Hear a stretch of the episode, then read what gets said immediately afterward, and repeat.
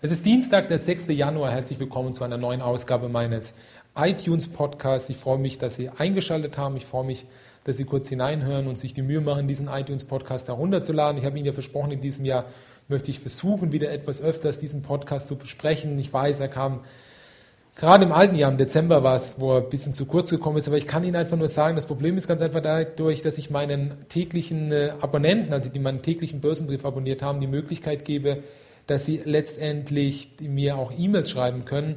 Dann nimmt es manchmal ziemlich viel Zeit in Anspruch, so einen Podcast auszuarbeiten, zu besprechen, zu recherchieren, kostet in der Regel anderthalb bis zwei Stunden und das ist der Grund, warum es dann manchmal nicht jeden Tag funktioniert. Das habe ich Ihnen ja auch schon gestern erzählt. Ich denke, man sollte hier sehr, sehr vorsichtig sein aktuell an den Märkten.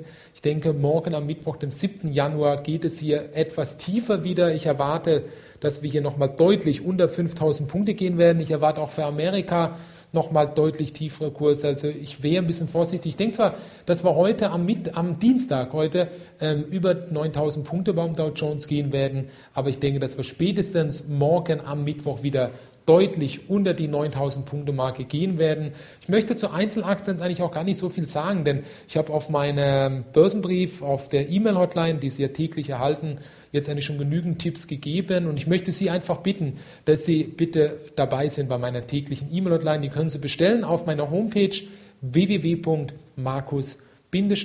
www.markus-frick.de und wenn Sie sich vielleicht nicht sicher sind, ob Sie denn wirklich bestellen sollen, dann schauen Sie doch einfach mal rein bei Money Money, bei meiner Fernsehsendung, die ich gemeinsam ab dieser Woche mit Jan-Patrick Pahl aufnehmen werde. Sehr, sehr guter Mann, der den Börsenbrief Money Money herausgibt, den täglichen Money Money Börsenbrief. Der wird auch abends in Zukunft hier diesen Audio-Podcast besprechen. Und wie gesagt, ich denke, dass da einiges Interessantes für Sie dabei sein wird. Und ich denke, dass da auch mit Sicherheit dann wieder höhere Kurse zu sehen sind. Das soll es heute schon gewesen sein. Ich denke, das war das Wichtigste, Ihnen zu sagen, dass Sie aufpassen müssen. Heute ist ja auch Feiertag in einigen Teilen Deutschlands, in Bayern, Baden-Württemberg, Thüringen, glaube ich auch noch, weiß ich gar nicht genau, aber Bayern, Baden-Württemberg, da weiß ich es.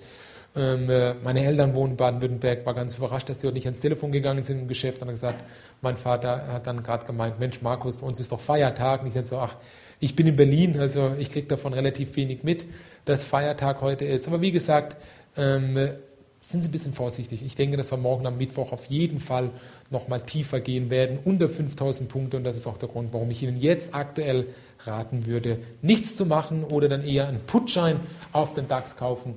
Ich denke, das ist die richtige Strategie, mit der Sie sich aktuell verhalten sollten. In diesem Sinne wünsche ich Ihnen alles Gute. Wir hören uns morgen schon wieder am 7. Januar, am Mittwoch, 7. Januar. Ich freue mich auf Sie. Machen Sie es gut. Alles Gute.